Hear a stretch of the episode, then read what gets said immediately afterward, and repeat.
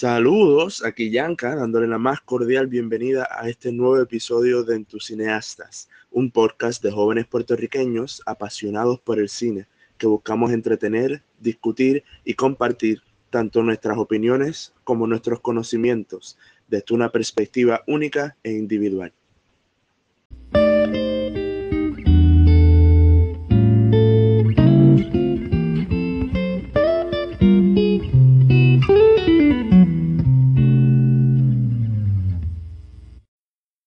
Seré su moderador en el episodio de hoy. Estaremos hablando nada más y nada menos sobre las películas de Harry Potter. En este episodio que hemos decidido titular Harry Potter a 10 años del final.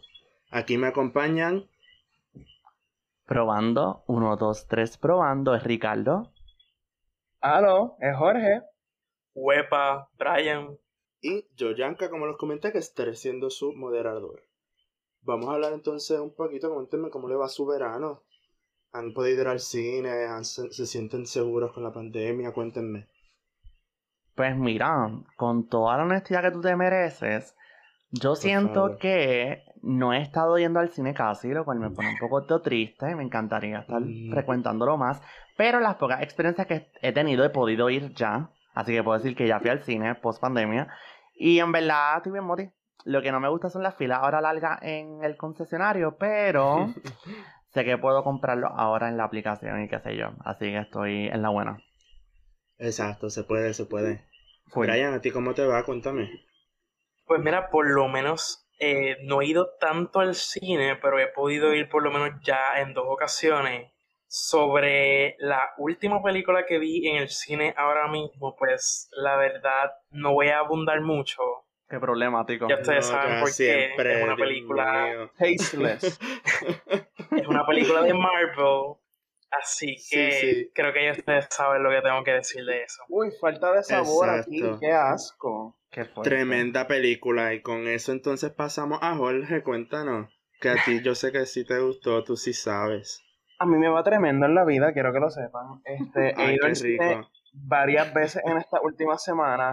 Vi lo que para mí hasta ahora es el Best Picture del 2021, que es F9. Tenemos que hacer un episodio específicamente de Fast Excelente, excelente. Tremendo trabajo de ciencia ficción, me encantó. Qué sabor. Qué barbaridad. Y pues justo ayer fui a ver Black Widow, que by the way, entré al cine de San Patricio por primera vez en mi vida y wow, ok, wow, no, no tengo ni palabras. Yo creo que ese cine es como que en otra dimensión. Pero aparte de eso, me encantó Black Widow, lo hablaremos después. Me parece muy bien. Yo creo que sí anticipa una conversación aparte. Así que podemos entonces empezar un poquito. Pero nunca está de más hablar de Harry Potter. Sabemos que son películas estupendas. Pero hay una razón bien específica por la que queremos hacer este episodio para el día de hoy. Y yo voy a dejar que Brian aquí nos explique. Pues mira, este episodio es sobre Harry Potter porque en este 15 de julio del 2021 se cumplen exactamente 10 años desde que salió la octava y última película de Harry Potter. Y obviamente esa es nuestra excusa para hablar de una franquicia que no solamente nos encanta, sino que también es importante en nuestras vidas, diría yo. Claro, y sabes que hace poco me enteré también que este mismo año, pero creo que es en noviembre, se cumplen entonces 20 años eh, a partir de la primera película que salió en el 2001, si no me equivoco. Y que nada, que entonces es como bien interesante pensar en cómo una película se aguanta a sí misma 20 años, 10 años después, una franquicia tan grande como esta.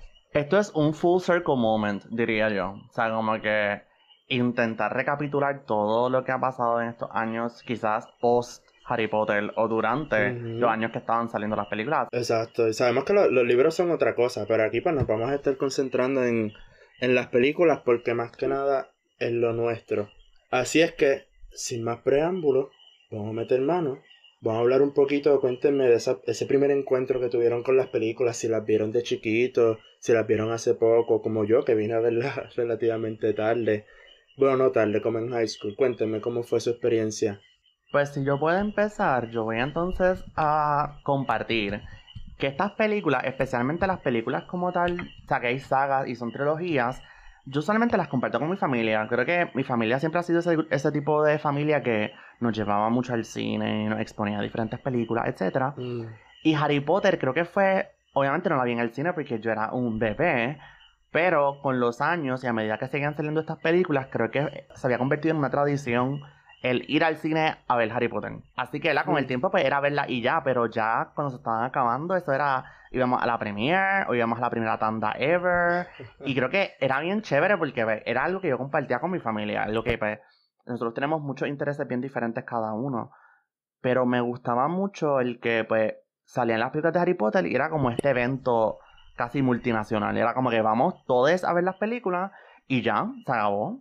Y hemos intentado hacer maratones como que hoy en día, pero es verdad, con nuestra vida ahora más ajetreada y con nuevos obstáculos, pues ha sido un poco más difícil. Pero Harry Potter es literalmente mi, es de lo más que añoramos, por lo menos yo y otras personas. Así que para mí es un evento familiar.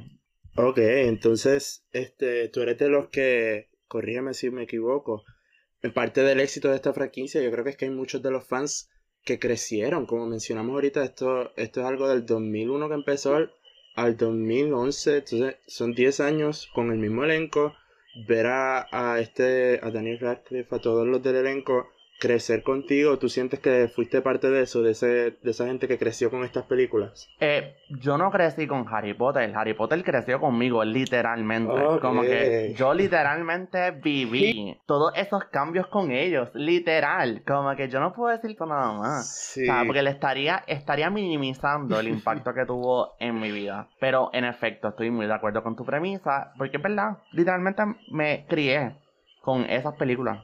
Y obviamente más adelante hablaremos de más cosas, pero creo que también lo más lindo de, estas películas era como que yo las veía como estos standalone films, como que eran películas que pues mm. salían y ya. Y ya con el tiempo, como poco a poco pues todo se conectaba, ahí fue que yo dije, aquí apretó, esto otra cosa.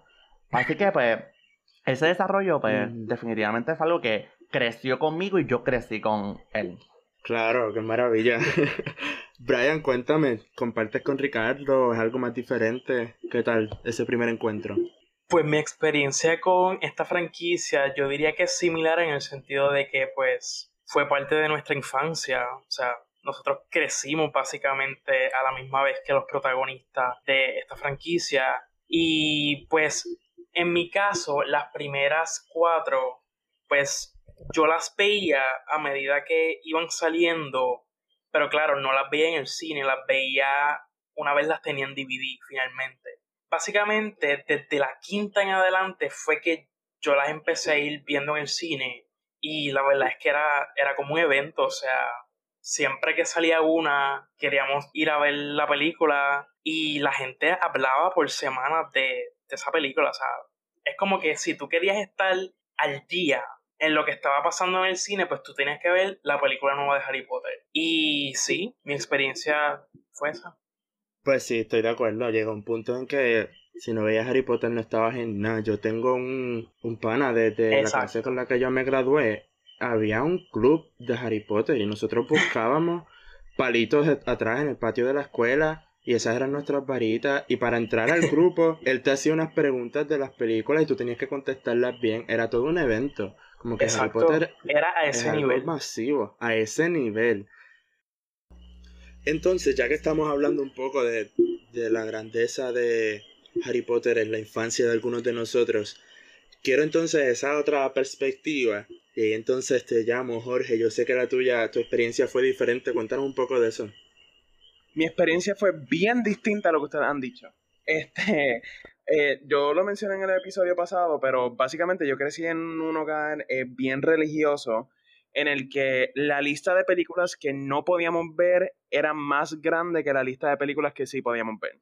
Este, y cuando tú estás creciendo en una casa pentecostal, pues hay una posibilidad muy grande de que la película sobre hechiceros, magia y el tipo que tiene una serpiente, este, pues simplemente no esté en la lista o esté bien alta en la lista de películas que no se pueden ver. So, yo no vi ninguna de las películas de Harry Potter en mi infancia, yo no vi nada, yo no sabía nada. Yo creo que hasta como mis 15, 16 años, para mí esas películas eran diabólicas. Como que al nivel de que me daban miedo, que no quería ni pensar en verla. Este, y después de eso, cuando me di cuenta que no eran diabólicas nada, que eran películas, eh, siempre dije, las voy a ver algún día, las voy a ver algún día, y seguí, seguí hasta que llegó el 2020 y yo todavía no había visto ni la primera de Harry Potter. Y después cuando empezó el club, eh, eh, o sea, en tus cineastas, cuando nos empezamos a reunir y todo eso, pues hablamos algún día sobre Harry Potter y pues ustedes me dijeron, tienes que verla, esto y lo otro. And I took that as a challenge. So me tiré el maratón, estuve ocho noches corridas, que por bruto, por no buscarlas en otros lugares, pues alquilé las películas en Amazon Prime, gasté como 50 pesos, pero las alquilé y las vi todas y simplemente me enamoré. Como que I was missing out, entiendo el hype completamente.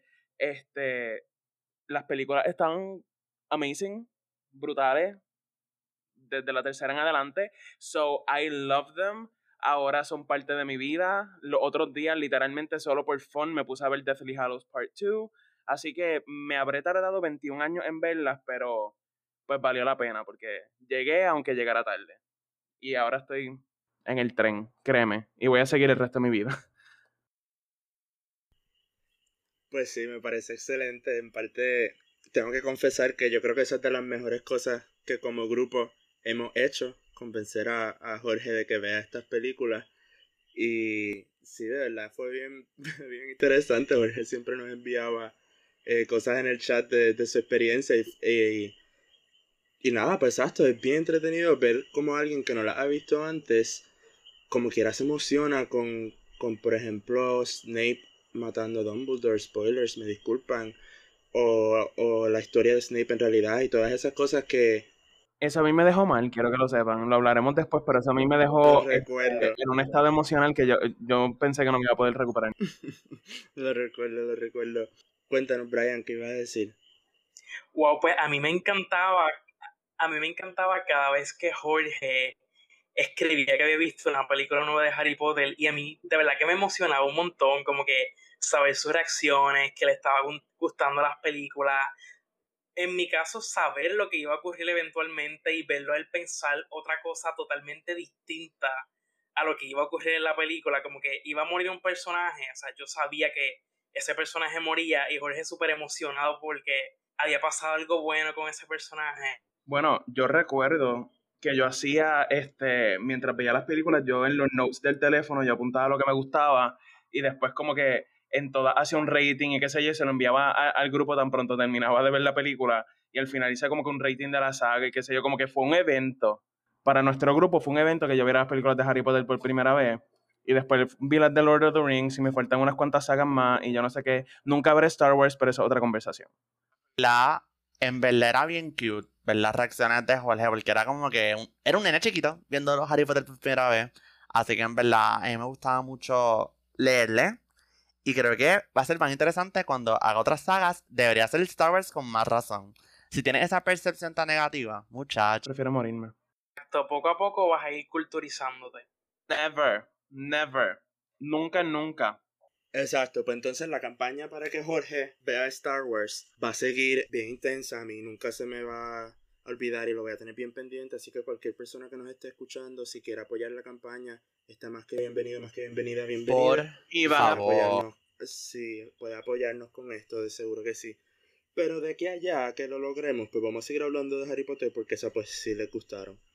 Entonces, Ahora este es el momento en el que yo quiero escuchar de ustedes la variedad, quiero escuchar el sabor, quiero que me digan cuál es la mejor película de Harry Potter, cuál es tu película favorita de Harry Potter. Cuéntame Jorge, vamos a empezar contigo para que me digas algo lindo. Permiso. Ok, pues ya ustedes saben que pues, yo no crecí con las películas o no tengo ese elemento de nostalgia. Todo el mundo, cuando yo empecé a ver, todo el mundo, no tan solo en el club, sino como que aparte, me estaba diciendo que la mejor película de todas era Prince, Prisoner of Azkaban, iba a decir Prince, Prisoner, of, eh, Prisoner of Azkaban. So, yo tenía expectativas como que súper altas de esa película y cuando la vi estuvo buena, pero eh, mi favorita y la que yo creo que todo el mundo debe aceptar que es la mejor hecha, la que tiene más historia, la que pasa todo, Goblet of Fire. What a movie, what a moment in time, we will never forget. History, todo lo que quieras decir. Goblet of Fire, O sea, ese crossover entre Edward Cullen y el muchachito este que Cedric era, yo no me acuerdo, no la he visto hace tiempo, sorry. Este, Chito, pero- el muchachito, puñeta. que- bueno, eh, Robert Pattinson, disculpa, Robert Pattinson, future Oscar winner. Future Oscar winner Robert Pattinson. Pero, este, pues sí, Goblet of Fire es mi favorita porque, no sé, eh, la siento como que la más épica, aparte de Deathly Hallows Part 2.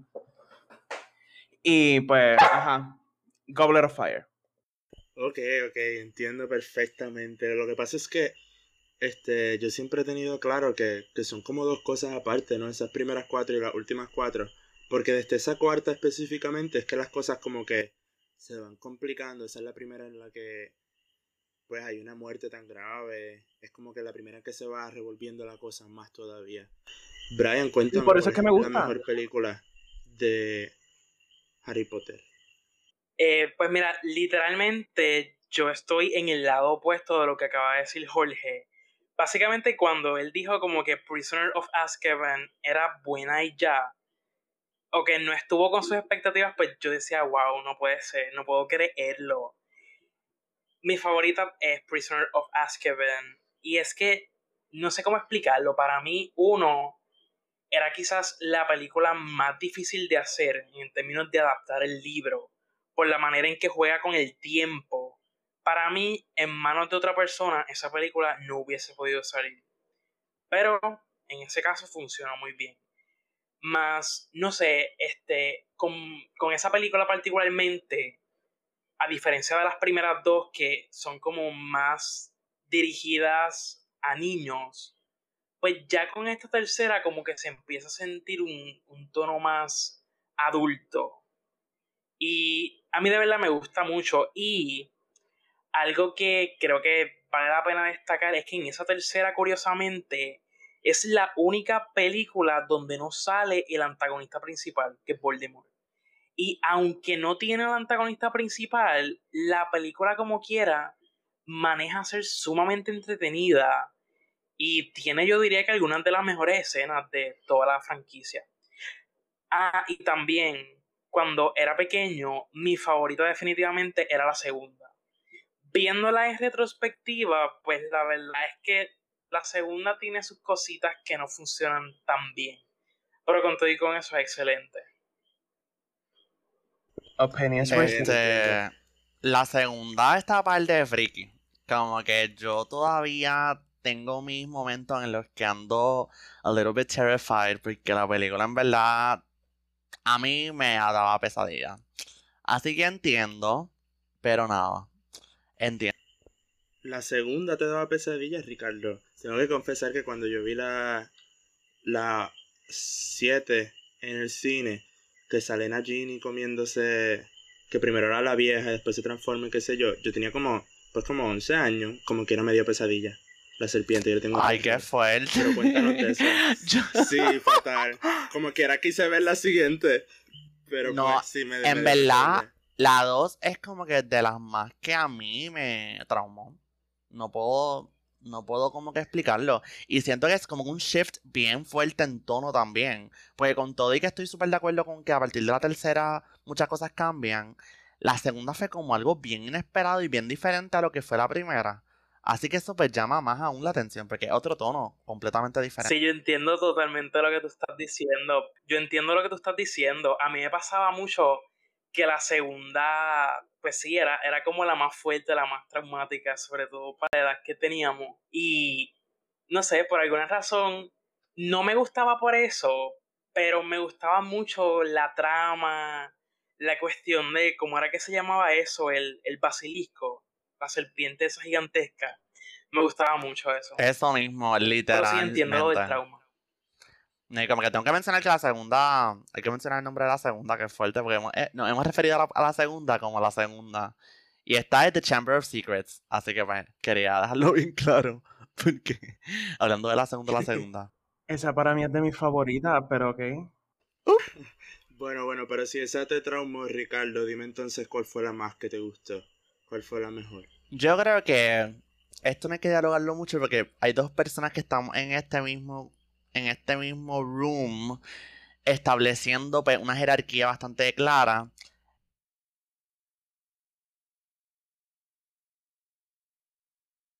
No. Es un estilo de vida. Punto.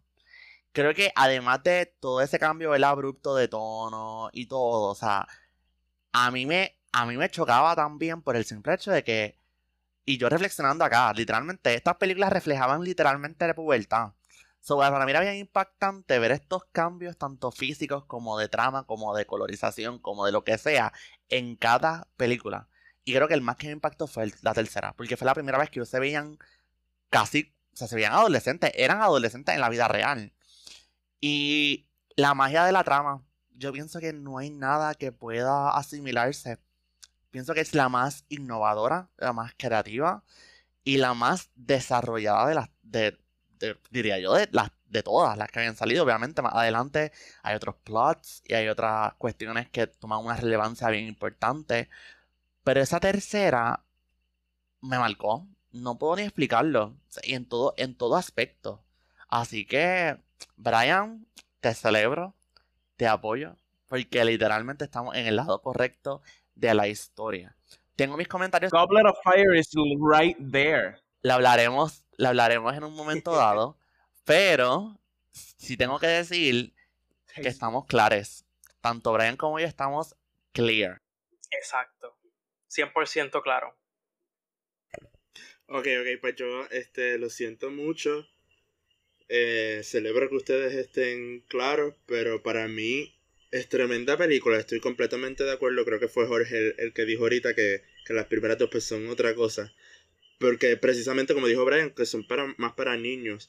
Pero de esa tercera en adelante pues se va complicando más la cosa. Yo siento que más todavía desde la cuarta. Pero les compro que desde la tercera se va complicando porque va entrando más en, en Harry, en lo que él siente con, con su familia, que llega el padrino y todo esto. Pues sí se va complicando un poco más la cosa. Pero yo tengo que decir que quizás esté ignorando algunas cosas técnicas y demás. a mí la más que me gusta es la quinta, Order of the Phoenix. Porque sí es un poco más tediosa, es como un poco más larga, pero no es al nivel de, de la sexta. Que también me encanta, pero esa mucha gente la critica porque es lenta. Well, this is awkward. Sí, lo siento mucho, pero oye, me van a decir, que, que, la primera, que no, la primera pelea de, de Dumbledore con Voldemort, ese detallito, la, la vez que ya los vemos a ellos enamorarse y ser más adolescentes y más grandes, este, ver la muerte, ver a Bellatrix por primera vez. That was a moment. Todo lo que has dicho, it was a moment. So, no sé, como que no puedo decir, no puedo criticar la sexta, pero a la misma vez, nada, esto lo establecemos en otro punto dado. Continúa, Yo sí. Ok. Yo, yo, Jorge quiere comentar. Coméntame, Jorge, ¿qué vas a decir de mi gusto en películas?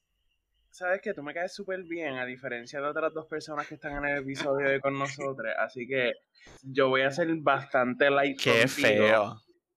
Me parece excelente. Yo no dije ningún nombre, yo nada más dije que hay dos personas aquí que no me caen bien, eso es todo. Pero este, pues Yanka, tú me caes bien.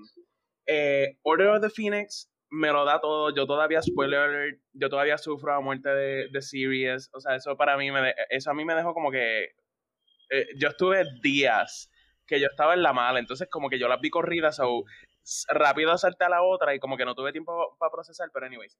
Order of the Phoenix of the Phoenix es buena, pero para mí la quinta y la sexta son lentísimas lentísima, lentísima, y aunque son buenas, porque they move the story along, como que hay otras más exciting, pero allá cada cual con su gusto. Siempre y cuando, pues, no estén muy lejos de donde yo estaba, pues, ok, whatever. Qué respetuoso, Jorge. Digo, no soy considerado, así que silencio. Wow, no, o sea, como que son lentas. ¿Qué para ti es una película rápida? Son lentas, bueno, es que una, una película rápida, ahorita habló de, de F9. Eso es lo que le gusta Exactamente, si no borra, borra. No la quiero, no la quiero. Pero honestamente, eso dice mucho.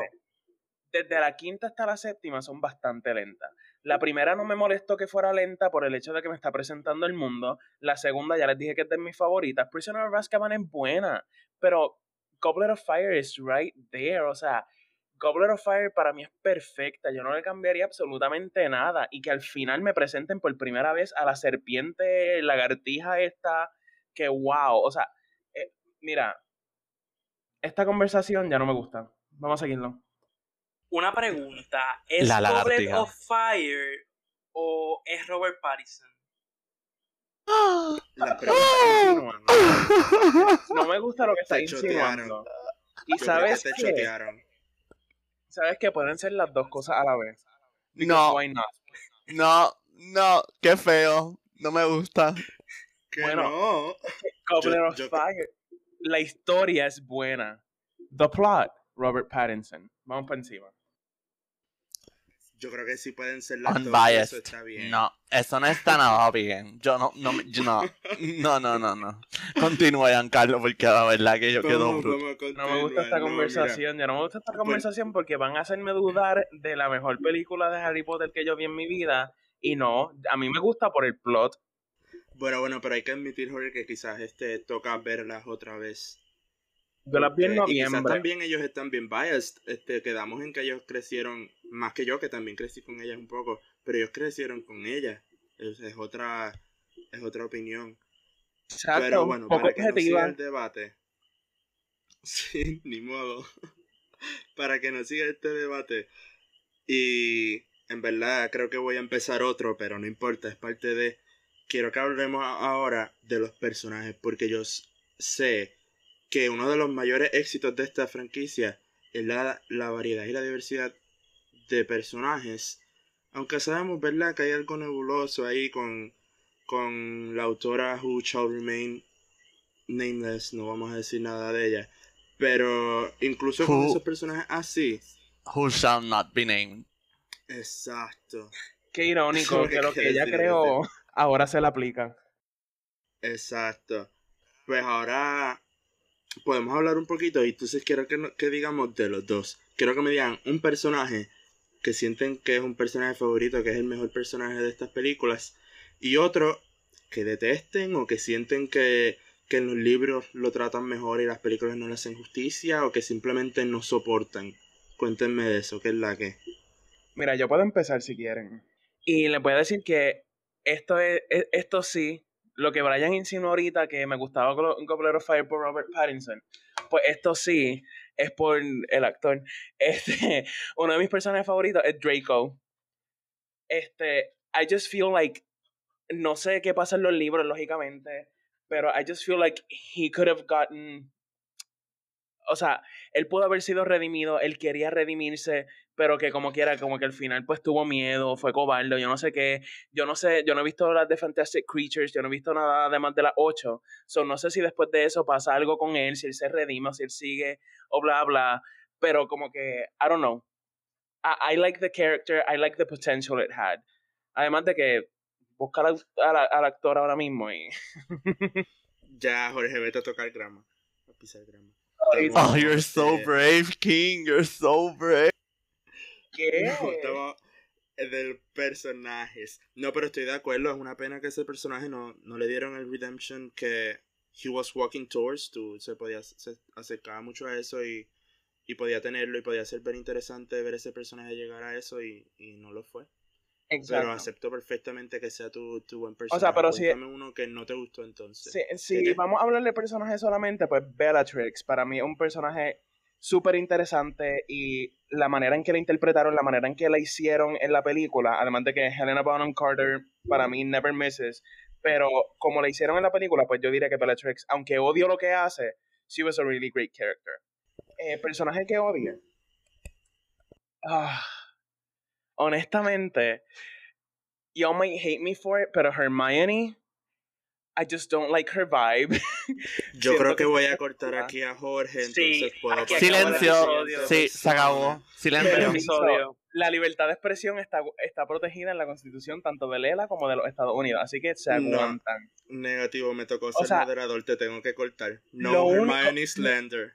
Lo No. único por lo que digo Hermione es porque siento que ella sería una chota y que, I don't know. Pero, ya que me tiraron la mala, pues saben que me voy a ir bien controversial, más controversial aún, y voy a decir que mi personaje menos favorito es Voldemort. Porque era un mamao. Honestamente, al final del día, el tipo era un mamao. Y. Exacto. Ya al, final, Exacto. ya al final, en Deathly Hallows Part 2, ya yo estaba harto de él, no quería nada que ver con él, era como que, loco, muérete ya, ya es suficiente, silencio. Porque era And como now que, we said "Only it. I can live forever. Dude, And now we said it. Este, so Voldemort. Pero Hermione, su vibe me daba chota vibes, and I don't like that. Yo quiero entender algo, o sea, ¿cómo, cómo que Hermione te daba chota bites cuando literalmente a ella la torturaron y ella no dijo nada? Porque la imagen Jorge, que en mi mente es la de la primera segunda película, que es como que la estofona. Y pues, ajá, por años yo fui al estofón también y yo era un chota. So, es como que yo creo que- de projecting. Sí, Es un de. Ah. proyectando. Excelente. A eso iba, a eso iba. Llegamos a lo que teníamos que llegar, no lo quería aceptar, pero ajá, yo era un chota y era el estofón también de la escuela, de la clase. So, como que I was projecting onto her y no me gustó su vibe, porque no me gusta mi vibe cuando yo estaba en la high y en la, y en la escuela. So, I don't like her for that. Pero, pues, me gusta la historia y cómo termina y que termina con Ron y qué sé yo, y como que cómo se desarrolla y todo eso. Lo único que, pues, I don't know, me quedé con esa imagen de ella, de la estofona chota, que, I don't know. Oh, sweetie, I'm so sorry you went through that, honestly. I'm so sorry. Yo no soy estofón y chota, by the way, se me pueden hablar, soy nice. Qué fuerte todo lo que acaba de pasar en estos últimos minutos. Yo no sé ni qué decir. Pero solo voy a decir entonces, concentrándome en los personajes. Tienes razón, Bellatrix es de lo mejor que hay en esta franquicia. Y Helena Bonham Carter más todavía. Estoy de acuerdo, She Never Misses. Y su personaje es espectacular. Yo tengo algo que decir, y es que Elena Bonham Carter, Academy Award winner, nominee. Future, future. Where is it? We're where is it? We're manifesting. We're manifesting. Thank you. Let's manifest. Let's manifest. Espérate, I'm so glad. I'm so glad we're on the same page on that. De verdad. Lo necesitaba. Honestamente, ella se, Qué merece, bueno un, que lo ella se trajimos merece un Oscar hace como 10 años por The King's Speech, pero eso es otra conversación que vamos a tener en otro momento. Se formó. Correcto. se formó. Te- se- Secundó la moción. Pero, ¿qué te iba a decir? Ah, que comentaste de Baltimore también y, y estoy de acuerdo. Be- Bellatrix misma era un, era un villano más interesante. Imagínate Pero que everything was leading up no a. Bellatrix matando a Voldemort and taking over y como que ella querer ser inmortal o yo no sé cómo lo hubiesen hecho, pero imagínate que yo hubiese matado a Voldemort, yo hubiese gritado, honestamente yo lo tendría tatuado en mi, en mi espalda o en mi frente, algo, I don't know. Wow, Te estás viviendo el fanfic. ¿Hay fanfics de eso? te fuiste a otra ya. Diablo, Brian, qué fuerte. Envíenme los links de cualquier fanfic que hable al respecto porque yo necesito leer eso y es ya. Mira, entonces Ricardo, cuéntame un personaje favorito y uno que no te guste. Esta pregunta es bien difícil, como todo en la vida, ¿verdad? Y tengo que decir que pues, yo estoy sumamente biased. Como que yo no tengo ningún tipo de objetividad cuando hablamos de este tema. Obviamente yo amo a Hermione Granger. Yo no tengo nada más que establecer. Pienso que un personaje sumamente completo, con varias capas, con una dimensión mucho más amplia. Y ¿verdad? Están sus libros y hay su discrepancia. Pero verdaderamente siento que Emma Watson hizo lo que tenía que hacer. Y eso yo se lo aprecio, se lo Emma aplaudo, Watson se lo agradezco. Así que yo voy a decir eso, sin embargo, voy a decir algo que me ha hecho pensar mucho, mucho y es más por mi hermana, que mi hermana es súper fan de las películas y todo, y me ha hecho ver también que el character development de Ron fue bien interesante.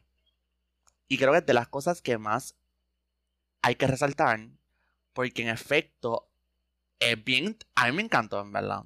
So, digo Hermione y como, y reconociendo que Ronald Weasley tiene un arca bien chévere. Así que les dejo con eso. Pero, personaje que no me gustó, mira, de verdad que antes de que Brian dijera Voldemort, lo pensé y dije, ¿sabes qué? No lo voy a decir porque tú sabes, como que Yo no dije Ay, Voldemort. Fue Jorge. Jorge dijo Diablo. Voldemort. No tengo identidad propia para Basta. El punto es que lo dijo. Y yo me quedé como loading. Me quedé como que diablo. Si él lo dijo, yo lo puedo decir. Pero en realidad. En realidad, yo creo que. Yo diría que un personaje que yo pienso que. Por las razones que le gustó a una persona. Son las razones por las que a mí no me gustó. Y creo que para llevar la contraria voy a decir Malfoy. De verdad pienso que un- era un personaje que tenía el potencial y tenía el espacio. Pero en las películas se mantuvo en un margen limitado. Y claro, se veía, hubo momentos en los que resaltó y se veía algo más establecido. Pero, no sé, yo pienso que se dejó mucho la especulación y asumir. Y es algo que me hubiera encantado verlo de manera más definida más adelante. Aunque obviamente la película no se llama Draco Malfoy and the Deathly Hallows. No, Pero qué sé yo. Así que digo Voldemort y mención honorífica voy a decir a Malfoy. Aquí no hay miedo. pues deberías tener miedo que I'm gonna find you. I know where you live. Tú no sabes nada de mí. No sabes absolutamente nada. Tranqui, tranqui. I'm gonna find you y vamos a tener esta conversación en persona para que me digas en la cara que odias a uno de mis personajes favoritos y que no crees que tiene una buena historia, que no tiene un buen development y que eh, no me acuerdo el nombre, creo que se llama Tom algo y que este actor no hizo lo que tenía que hacer cuando hizo de Draco. Tom Felton. Yo no he dicho nada del actor, no he dicho nada de la interpretación, no he dicho nada de nada. Dios sabe si la culpa ni es de él. Pero solo establecí un hecho. No sé. Eso tómatelo tu falta de sabor es personal. lo que hay aquí. Oh man. Tómate, tómate, lo, lo tomaste personal, pues tómatelo personal. Si te pica, te aplica. Es lo único que voy a decir. I don't like this conversation Wow. anymore. Yo me voy a ir de aquí. Si no me quieren aquí, todo lo que digo me llevan la contraria solo porque si, si, si me odian lo pueden Para nada, Jorge, para nada. Esto es una discusión amena, respetuosa y llena de mucho compañerismo. To you. Así que yo no digo lo Mira, contrario. yo soy el que le caía bien a Jorge, así que yo no debería decir esto, pero el que dijo ahorita que habían dos que caían mal fue él. Anda. Ya, Mira, no- Anyways, anyways. Yo creo que ni Judas Iscariote, ni Judas Iscariote shut- traicionó. anyway. Continuamos. Volvemos, vamos, vamos. Este, en verdad, en verdad, iba a hablar de que eh, Ricardo mencionó a Ron y a Hermione. Y hay personas que no los quieren ellos juntos. Y los dos, para que pensemos en algo que tenían de acuerdo, los dos han hablado bien de, de esa relación. Ricardo, ¿entendí bien? ¿Tú los querías juntos o no? ¿Qué piensan los demás? Pues sé de mucha gente que no. Yo no voy a entrar en esta conversación. Yo siento que no es mi lugar. No es mi. No soy la persona indicada para darle foro a este tema. Así que si mis compañeros quieren hablarlo, lo pueden hacer. Pero de mi parte no voy a hablar o sea, Yo hablé de los personajes como individuos separados. Pero nada, cositas que pasan. O sea que tú respetas esa relación. No voy a confirmar ni voy a negar esto. Es algo que está en el aire. Es algo que pasó. Y yo no tengo poder absoluto sobre ello. Así que Yo sabía tan y tan poco de Harry Potter cuando la empecé a ver que yo pensé que Hermione y Harry eran los que terminaban juntos. Todo el mundo, todo el mundo, Jorge. Lo que Todo- hicieron al final, honestamente, de meterla con la Exacto, yo hermana, también pensaba lo mismo. meterlo con- meter a, a Harry con Ginny, para mí eso fue como que super forced y nunca lo desarrollaron bien. Y I, I don't know, como que se sintió bien raro porque ella era como que su hermana, no era como que un love interest. I don't know si en los libros es distinto, Suena- pero. O sea, no era su hermana, pero que era, era como su hermana, ¿me entiendes? Pero fíjate, Es bien para mí, no fue, para mí no fue tan force considerando lo que ocurre. O sea, el personaje de Ginny se introduce con la segunda película. Y pues sabemos que en la segunda película, pues Harry salva a Ginny. So, no lo sentí tan forzado en el sentido de, de que ya en la segunda película se establecía que ella se moría por él. O sea, a ella le interesaba él. Y pues, ajá, eventualmente, pues, él también respondió a lo mismo.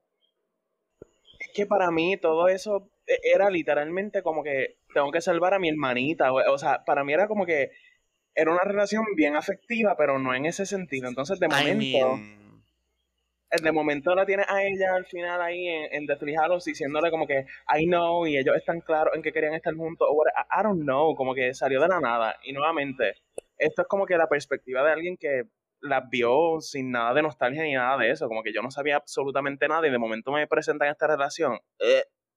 Pero pues tuvieron a Albus Severus, yo no sé, no verlo el nombre, pero pues, good for them. Pues mira, la respuesta es bien sencilla. Simplemente crecieron.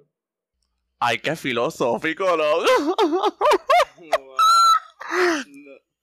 yo quiero añadir, yo quiero añadir bien rápido que yo no sala, o sea, yo entiendo el rol que, o sea, Ginny yo pienso que tiene una mayor participación en los libros, tampoco es una participación sumamente gigante. Sin embargo, hay un yo pienso que sí hay un desarrollo en el personaje, pero ya tengo, que estar de acuerdo en parte con Jorge, aunque si hay circunstancias predeterminadas como establece Brian, y si hay momentos en los que se establece que hay un interés bien específico y bien notable, porque es, bien notable. Pero también tengo que decir que en efecto es, de la nada, es algo que pasa y no, no le dan quizás el peso que nos hubiera gustado a nosotros. Porque obviamente es el personaje titular, que es Rayo, queremos saber eso. Pero ajá, yo creo que esa es mi postura. O sea, estoy de acuerdo, estoy de acuerdo con ambos, pero tengo que inclinarme hasta cierto punto a Jorge. Porque. sí, porque fue algo que no se desarrolló. O sea, se desarrolló, pero ¿hasta qué punto? ¿At what cost? Viste, era cuestión de tiempo para que estuviésemos de acuerdo en algo. Yo, yo, yo lo sabía. Ricardo ya eres mi amiga. Ricardo ya eres mi amiga de nuevo. No, no, pero yo, yo sí estoy de acuerdo. Este, me sorprende que no quieran coger postura con, con Hermione y con Ron, pero yo tengo que decir que a mí me encanta esa relación, me gusta mucho y precisamente resalta el progreso de personaje que, que tuvo Ron, que mencionó Ricardo. Y con Harry y Ginny, hay que es que me gusta, pero ahorita entonces voy a decir con qué personaje yo creo que Harry este, tenía que terminar. Pero antes de eso, Brian, falta que nos cuentes un personaje favorito y uno que no te gustó. Pues mira, el personaje favorito, o sea, el favorito favorito, tengo que destacar a Snape. Eh, me encanta muchísimo el arco, el arco de ese personaje. Como en, desde la primera película te, te, lo hacen, te lo hacen pensar como, como una persona que es mala por naturaleza, ¿verdad? Como que en la primera película él siempre está vestido, se presenta como que vestido de negro, se enmarca como, como, ajá, como que es el villano realmente de esa primera película y se revela eventualmente que no lo es. Y lo mismo ocurre a largo plazo con la franquicia. Te hacen pensar que él es malo, que él es como que este doble agente que está con Dumbledore y también está con Voldemort y al final resulta que no. Y a mí definitivamente la última escena de ese personaje, en la última película, para mí yo diría que es mi escena favorita de toda la franquicia. Buenísima. Ay, eh, padre. También dos menciones honoríficas que, que debo mencionar es a Dumbledore y a McGonagall. Me encantan esos dos personajes. Y personajes que no me gusta yo pensaría en los primeros. Déjame ver cómo lo digo. En cada película, el que hace del. el que interpreta al maestro eh, de defensa contra las artes oscuras es como un personaje clave. Y en las primeras dos, que ahora mismo sé que en la segunda fue Gilderoy Lockhart, que lo interpreta Kenneth Branagh. Eh, el de la primera no recuerdo en verdad. Pero el de la primera. El de la primera fue este. El que hacía de el que estaba conectado con Voldemort. Exacto, que, que tartamudeaba. Pues para mí, esos dos personajes, como que, no sé, no hicieron mucho a largo plazo. No son tan memorables. Como por ejemplo, puedo hablar de los otros. Eh, como Snape en la sexta película está eh, Umbridge en la quinta. Sí que son personajes que adquieren un tipo de como... O sea, adquieren un rol en la historia. Exacto. So, entiendo perfectamente. Y en la primera y en la segunda, pues no. y estamos olvidando al de Goblet of Fire, que olvidé el nombre. Este. Matt creo que era. Mara Sí, creo que algo por esa línea, exactamente. Para mí ese personaje es exquisito. Y tengo que dar Exacto. Que yo no siento eso con, con, la, con el personaje de la primera ni en la segunda. Así que esos serían mis menos favoritos. Entiendo, entiendo. Me parece tremenda lista. Yo estoy bien de acuerdo en, en que me encanta el art de Snape. Y que, pues sí, me, me encanta su, su, historia, su travesía, su trabajo de personaje. Ese actor es una joya y punto. Alan Rickman es una pena que, que haya fallecido. Pero sí, es una joya. Y no sé si sabían, pero si no me equivoco, cuando él estaba empezando a trabajar el personaje, él le pidió a, a J.K. Rowling o, o no me acuerdo si fue a, a los directores, pero creo que fue la misma J.K. Rowling, que le explicara o le hablara algo del personaje y lo único que, que en una entrevista le preguntaron, este, ah, ¿qué fue lo que, qué consejo te dio? Él dijo, él me explicó el significado tras la palabra always. Y él, con esa palabra always, desde la primera película a la última, trabajó ese personaje como una clase actoral. Eso es una maravilla. Con una palabra nada más. Y eso pues, Wow, no sabía eso de, de, la palabra. Yo creo que sí, que si no me, si no me equivoco, lo, lo leí hace unos años y quedé sorprendido porque sí, es que esa palabra cuando, cuando él lo dice en esa escena que, que tú dijiste de, de la última película, que, que cosa más espectacular, a mí me fascina.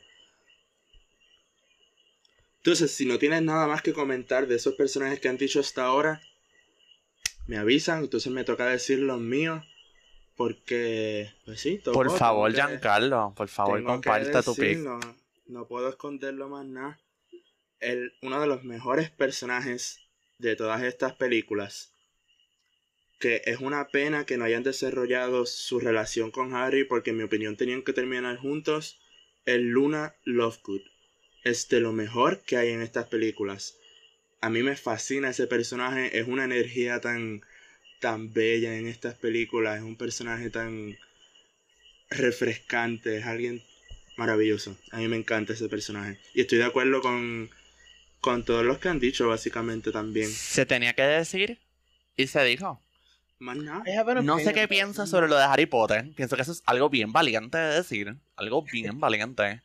Pues Pero si estoy de acuerdo. Hay gente así estoy de acuerdo con que este personaje es espectacular. 10 de 10. Estoy de acuerdo. Yo tengo algo que decir al respecto, Yo amo a Luna Lovegood porque es la única representación Ravenclaw que, o sea, que existe. Eh, y yo soy Ravenclaw, by the way. Pero la actriz que lo hizo, Evanna Lynch, contra, she had no emotion at all. Yo no sé si así era que tenía que ser el personaje, pero... Es que oh así es el personaje. Para mí que le pues quedó bien. Pues no sabía eso, pero es que para mí era como que un child actress que no sabía actuar todavía y que literalmente estaba leyendo las líneas en su mente como si tuviera el libreto frente a ella. Fue I mean, I mean, she's a child, literalmente, como que that's like the whole vibe. pero literalmente. O sea, tú a mí no me vas a tirar la mala de child actors, ni que tengo que darle pena ni nada, porque existe un Jacob Tremblay Oh, Permiso. Está hablando del advocate, el advocate más fuerte ahora mismo de actores niños ganando premios. Así que yo estoy de tu lado, se supone. Deberíamos hacer un episodio sobre eso, pero anyway. Este, eh, una conversación para behind the scenes. Pero, pues, ajá, yo no sé si así el personaje en los libros o si esa era la intención, pero Luna Lovegood, lo único que me gustó el personaje, como lo escribieron, no me gustó la interpretación porque me pareció súper bland, que no llegó a ningún lado, no hacía nada, como que todo lo decía en el mismo tono. el delivery de las líneas para mí era como si estuviera recitando un poema y un poema malo.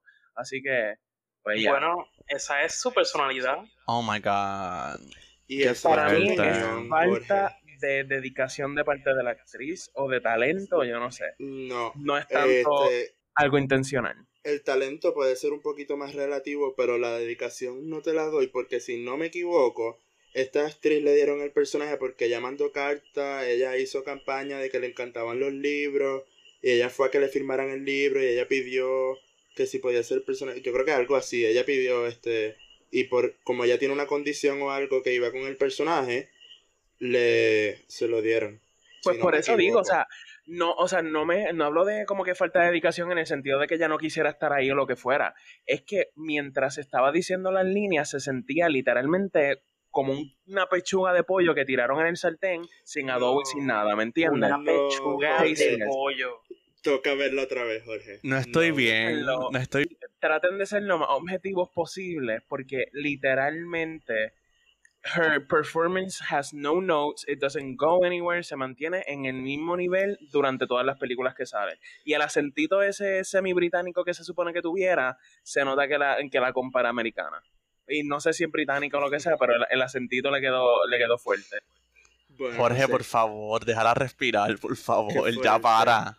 Sí, Lo tenía guardado, lo tenía guardado. No la sorry. no, tranqui, tranqui. Mira, pues, este, me falta decir un personaje que no me guste. Y la realidad del caso es que, por lo menos la primera vez que la vi, hace poco hice un maratón con mi hermano y pues le bajé un poquito de su opinión. Pero la primera vez que la vi específicamente, yo no soportaba al mismo Harry Potter. No lo soportaban. Abría la boca y yo decía, pero ¿y este qué, sa Qué sabor. O Qué sea, eso va- sabor. Now we said it.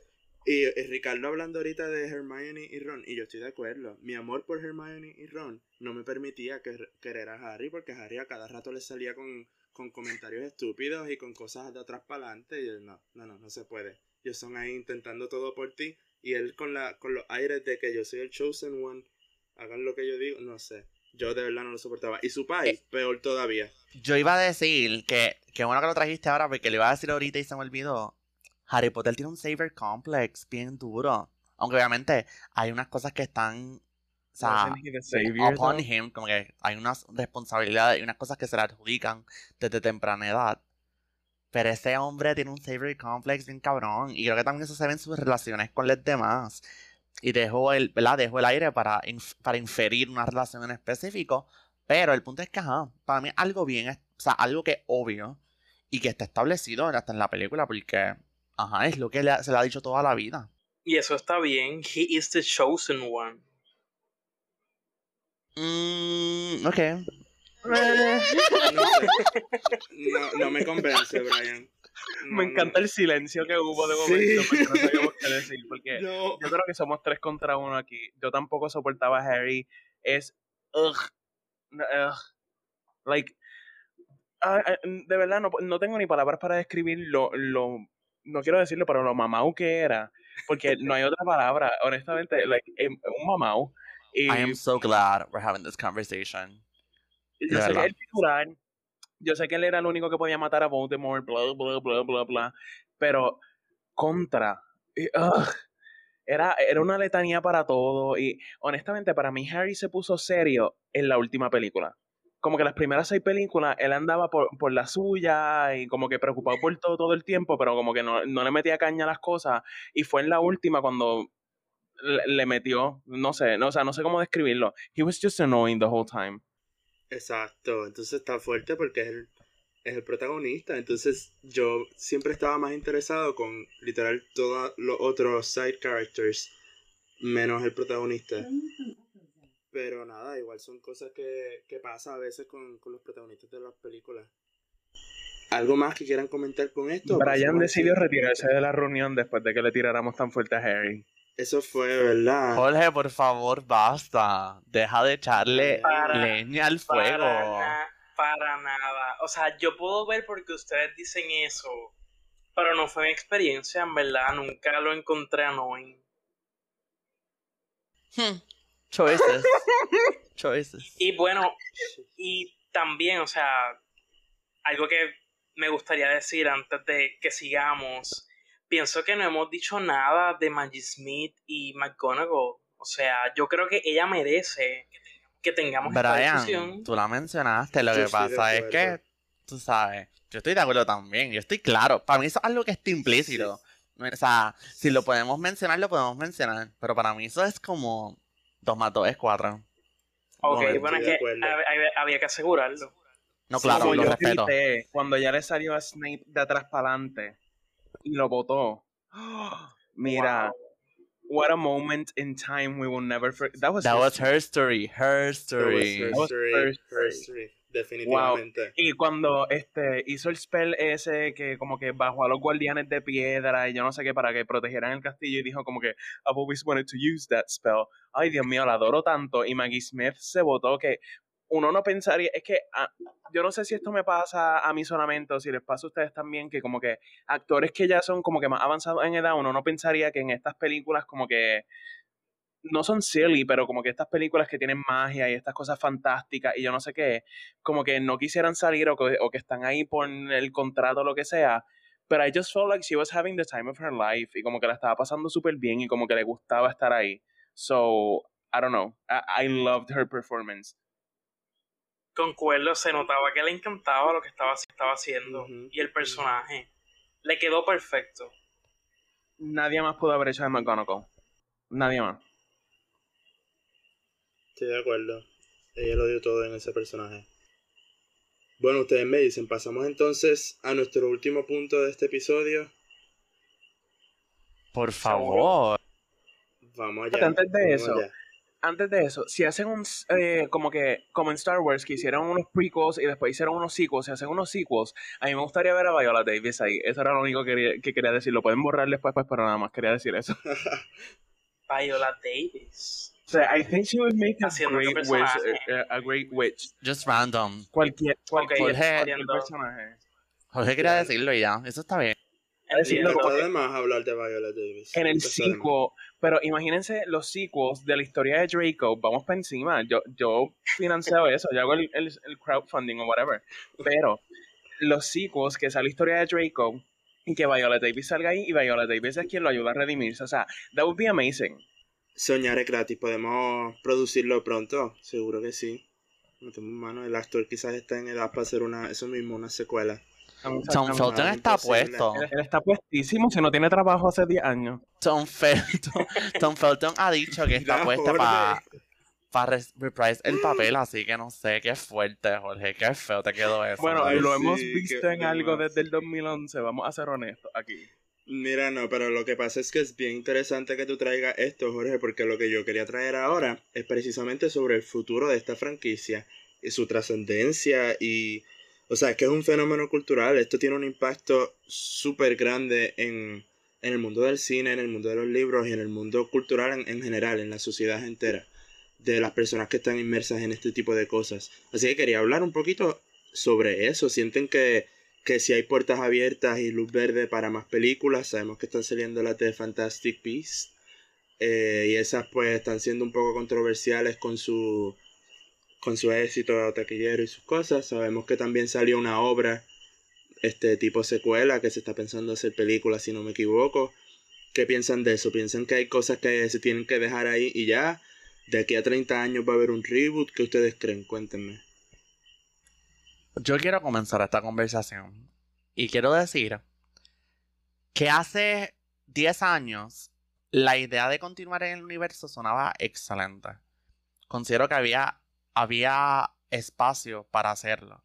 Y Fantastic Beasts llegó y pues fue todo un fenómeno y hay sus opiniones, etc. Hoy, 2021, yo siento que el potencial que hay, que hay, que existe todavía para crear el mundo y los mundos, porque hay, es, hay miles de espacios y miles de historias que se pueden crear a partir de un personaje o de simplemente el universo de lo que es Hogwarts y el mundo de la magia. Pero yo creo de verdad que tocó, ya tocó cerrar. Yo creo que mm, el factor más importante y lo que lo hacía tan grande no, no. Pienso que ya pasó su momento. Y pienso que, ¿verdad? La pueden reboot, whatever, en verdad, me da igual. Pero no va a ser igual. Simplemente no se va a comparar, no se puede comparar. Y creo que eh, fue, lo, fue lo lindo de cuando salieron. El hecho de que estas películas eran de la nada un éxito y eran historias y mundos que nadie se había imaginado ni había, pensado explorar en el mundo del cine. So, de verdad, de verdad, it was a good run. We had fun. Y yo pienso que ya. Si tiene que morir, tiene que morir. Y eso está bien. Así que, por lo menos yo, a pesar de reconocer el impacto gigantesco que tiene, como que en el mundo del, mundo de la cultura pop, de los libros, de la literatura, de lo que sea. El impacto está, eso no se puede discutir. Pienso que eso es algo que está bien explícito en todo lo que se hace ahora mismo, en el mundo de la saga, en, el, en los universos de los libros, etc. Pero de verdad, de verdad, si la gente se respeta y la gente se da cuenta, yo creo que ya ese mundo debe morir. Y me duele porque yo amo ese mundo y es de las cosas que más añoro y le debo mi infancia. Pero yo creo que tocó. Mira, en verdad, en verdad yo estoy bien de acuerdo. Eh, y en parte es entender también que eso, el impacto del que hablamos es precisamente lo que lo hace trascender y no hace falta que hayan más películas. Pasa lo mismo con Star Wars, no hace falta que hayan películas y contenido todos los años, entiendo yo, para que estas franquicias sigan teniendo su, su impacto, su, su vigencia, o sea, que sigan formando parte de la cultura popular constantemente. Su relevancia, literalmente. Esa era la palabra que estaba buscando, gracias Ricardo, la relevancia. Yo creo que va a estar porque son, son películas que padres le van a seguir enseñando a sus hijos, son películas que, que no se van a ir porque falte contenido. Yo creo que estas películas dejaron huella y vinieron para quedarse. Jorge, ¿qué tú crees? ¿Vas a, hacer, vas a financiar la película de, de Draco y qué más? una vez más tengo que diferir. Lo siento mucho. Yo creo. O sea, Ahí va. Pues gracias, Jorge. Entonces pasamos. No, mentira, dale. Silencio. Estoy de acuerdo hasta cierto punto con lo que dice Ricardo de que. Bueno, no dejarlo morir, pero sí darle una pausa. Creo que se tiraron lo, eh, lo de Fantastic Beasts, los prequels y eso muy rápido después de terminar la saga original. Porque aunque yo no transo con Star Wars todavía, este, la realidad es que, vamos, hello, vamos. Ellos tiraron las primeras tres y después hicieron los prequels, pero los prequels vinieron como que 20, 30 años después, casi. Este, so, como que hubo un tiempo entre medio, una generación nueva completa descubrió Star Wars, se enamoró de Star Wars, entonces ahí vinieron los prequels y como que ahora tenía a la gente que de por sí lo amó cuando salieron por primera vez, tenía a su hijo y tenía a la generación nueva y entonces ahí hubo un boom nuevamente de Star Wars. Y después pues le diste unos años más, una generación nueva encontró a Star Wars una vez más y ahí pues hiciste las últimas tres que según la gente son cuestionables, yo las vi, me, me entretuvieron, pero bueno, anyways, este so yo creo que el mundo sí puede seguir, pero que tienen que tomarse un break, tienen que pensarlo bien, pensar bien si, o sea, si van a seguir alguna película, si se quieren enfocar en Harry, en Hermione, en lo que pasa ahí, que para mí sería un error, porque para mí su historia ya está descifrada, o sea, ya está terminada. Definitivo, muy de acuerdo. Eso sí. Este, como que ya, ya ellos tuvieron el closure que tuvieron, si acaso, yo no sé, este, yo creo que la obra se enfoca en los hijos de ellos, o I, don't know, como que... Yo creo que sí, pero un poco innecesario también. Hay muchos personajes y mucho que explorar en, en este universo. Exactamente. Como que y yo lo que haría, yo no haría más prequels, yo haría sequels, como que el aftermath de la guerra esta que ocurrió y como que como estos otros personajes, side characters, se recuperaron de la guerra y de todo lo que pasó y qué pasó después de eso pero desde otra perspectiva, porque ya lo de Harry, Hermione y Ron, ya sabemos, ellos hicieron lo que tuvieron que hacer, rompieron el, el Elder Wand y pues ya está, ya está todo claro. Este, so, sí creo que hay potencial, pero no es enfocándonos en Harry ni en estos tres personajes, este, ni en su hijo yo me enfocaría. Yo lo seguiría con otros personajes que, eh, eh, o sea, lo he dicho como chiste, Draco, estilo otro, pero puede ser Draco, puede ser Luna Lovegood, pueden ser muchas personas que nos interesan como personajes y queremos saber más de ellas. Pero cojan un break. Y yo diría que no solo los personajes, sino que también el universo. Es que es. Hay tanto, hay tanto para sacarlo. Está Ilvermorny, que es la escuela de magia en América. O sea, hay para crear. Y claro que se puede crear. Una serie de eso. sería aprovechar Sería, no, sería espectacular. Pero ajá, siento que. Un Mira, de élite. verdad. Borra. Borra. Élite en el mundo de Harry Potter. ¡Wow! Ya, no quiero hablar más. Pues sí, yo en verdad, en verdad estoy, estoy de acuerdo, tienes razón. Quizás yo lo, lo comentaba pensando en, en esas nuevas historias de, de nuevos personajes, diferentes cosas dentro de este mismo universo. Para eso, pues, pues sí puede haber espacio. Pero estoy de acuerdo, hay que dejarlo respirar y a eso es que a eso es lo que me refería más que nada. Bueno, Brian, ¿qué piensas tú? Pues mira, yo estoy bien listo para terminar esta conversación. Eh, concuerdo, concuerdo con mucho de lo que han dicho. Yo pienso que esta franquicia tiene muchísimo potencial. Yo diría que Star Wars y Harry Potter tienen esa similitud, que tienen universos que tienen tanto potencial, tanto que se puede explorar den- dentro de ese mismo universo. Sin embargo, yo pienso que no deben exagerarse, como han hecho, por ejemplo, con Star Wars. Con Star Wars, pues estuvo la trilogía original, que fue excelente, la trilogía eh, prequel, precuela, que pues, ajá, para alguna gente funcionó, para Es otras personas no. también. Continúa. Y este, la trilogía secuela, que claramente ha sido extremadamente cuestionable. Así que yo pienso que Harry- en el caso de Harry Potter y este universo completo hay muchísimo potencial, pero yo creo que con los personajes que salen en Harry Potter ya deberían terminar ahí. Quizás explorar, como, como dijo Ricardo, en, en la escuela en Estados Unidos. Eso, eso es, dentro del mismo universo, es otra historia que pienso que podría tener mucho éxito. Pero con los personajes de Harry Potter ya deberían terminar. Yo quiero añadir bien rápido que también, verlo en la actualidad, hemos estado tan enfocados en el pasado hasta cierto punto, porque, ¿verdad? De- o sea, Harry Potter se sitúa en los 90 como tal, so, mira, vamos a verlos con celulares, vamos a verlos blasting to, qué sé yo, a, a cualquier artista de por ahí, a Charlie XCX, escuchándolo ahí en su, en sus audífonos, qué sé yo. Creo que también quiere eso podría como que.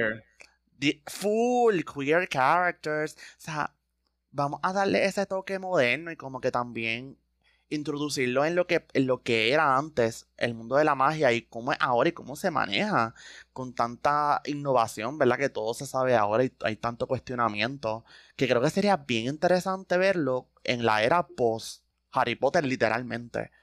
Que ese, con ese tipo de cosas ya uno pues puede darle un poco de variedad, así que sí, quizá, quizá ahora estoy como cambiando de, de bando, pero sí pienso que en verdad, en verdad, el factor que los tenía agarrados, que creo que era la nostalgia, el hecho de que había una progresión bien evidente, creo que eso volverá a hacerlo va a costar.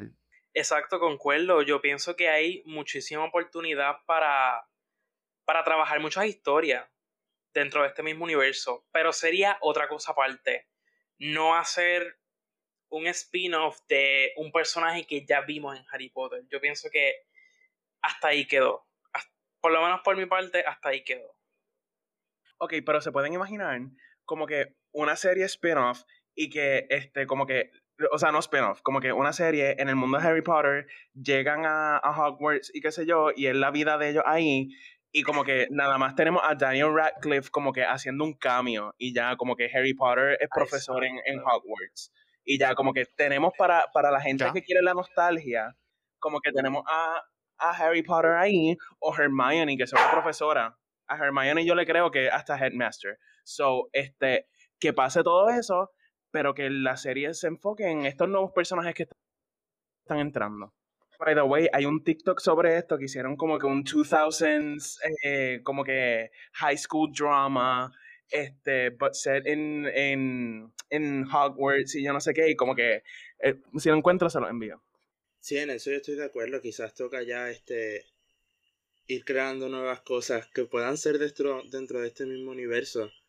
En parte también porque lo que, lo que comentó Jorge de que son nuevas generaciones enamorándose de algo que una generación pasada ya se enamoró y, y en parte es también por lo que comentábamos ahorita de que la, la, magia está en, en crecer con ellas, en, en poder ver e imaginar que uno también es parte de su universo. O sea, yo sé de, mucha gente, no, no, voy a decir quién soy, pero yo sé de mucha gente que, que todavía esperaba que, olvídate, llegara la lechuza con una carta y lo llevaran para Hogwarts. Como que parte de esa magia que traen estas películas así que crean universo eh, ahí está, ahí está este lo que le da mucho éxito.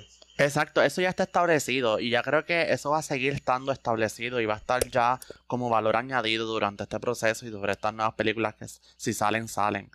Pero en vez de querer imitar o querer volver a sentir estas nuevas cosas, vamos a traer cosas nuevas, vamos a explorar eh, aspectos y mundos diferentes dentro de ahí mismo. Así que yo pienso que si de verdad, de verdad, vamos a seguir en este universo, ¿cómo podemos eh, hacerlo apelante a esta nueva generación quizás? O cómo podemos mantener esa nostalgia de esas primeras generaciones y quizás también como que atraerla a las nuevas audiencias. Así que ya, estoy muy de acuerdo con eso. Sí, yo creo que si, si hay futuro en esta franquicia, además ¿verdad? de la, la pertinencia y la relevancia de estas películas que sabemos que perdurará, el futuro estaría en eso, en en modernizarlo, como comentaste, y en, traer nuevas historias dentro de este universo ya creado. Yo creo que por eso, con eso podemos ir cerrando, mis amores, Vamos, podemos ir concluyendo ya este episodio que hemos tenido sobre esta gran saga de Harry Potter. Y sin más entonces, les agradezco a todas las personas que, que nos han estado escuchando y me despido. No olviden seguirnos, por favor, en nuestras redes sociales. Vamos a hablar del podcast primero. Tenemos en tus cineastas en Twitter, Instagram y TikTok. Que TikTok hemos estado un poquito dormidos, pero pronto vamos a estar zumbando contenido de verdad. Y creo que también es buena oportunidad para que cada uno comparta sus redes. Así que, Yanka, compártenos tu, tus redes sociales. Correcto, a mí me consiguen en Instagram como Silvagnoli G y en Twitter me consiguen como G1147. Jorge, ¿a ti dónde te conseguimos? A mí me consiguen en Instagram bajo super.mercado underscore. Y en Twitter me pueden conseguir en Jorge underscore Merky. M-E-R-Q-U-I. Yo voy entonces a compartir mi Instagram. Sería R Andrés Santana. En Twitter me pueden conseguir como Croc Prince. I know, es whole vibe. Y en Letterbox, que pienso que ya debemos hablar de Letterbox prontito, eh, me pueden conseguir como Ricardito underscore. A mí me pueden conseguir en Instagram como Brian de Jesús 1, en Twitter como Brian de Jesús 07 y en Letterbox, importante Letterbox, Brian de Jesús. Esas son nuestras redes, no duden en buscarnos, enviarnos cualquier cosita, sugerencias para nuevos episodios, cualquier cosa que quieran comentarnos, una película que vieron en confianza, estamos por ahí, inclusive este, más que nada en la red de, del grupo, así mismo en tus cineastas. Terminamos entonces con Brian que nos va a contar sobre el próximo episodio, ¿verdad Brian? Sí, este, les tenemos que recordar que sintonicen nuestro próximo episodio que estará dedicado al MCU y cómo va el Phase 4. En este episodio estarán Ken, Isa, Elvis, Cervoni y Oscar. Así que definitivamente no se lo pueden perder porque hay mucho que hablar de eso. Eso va a estar al carete. Eso va a estar demasiado al carete. Sí, eso va a estar bien loco. Mucha gente, muchas opiniones. Eso no se lo pueden perder, de verdad que sí. Please tune in y no nos cancelen. Gracias. Bueno, si hablan mal de Black Widow, pues los cancelan. Pero yo no estoy en ese episodio, así que lo seguimos. Nos vemos, gente. Bye, se cuidan. Besis. Bye. Chao. Gracias por escuchar.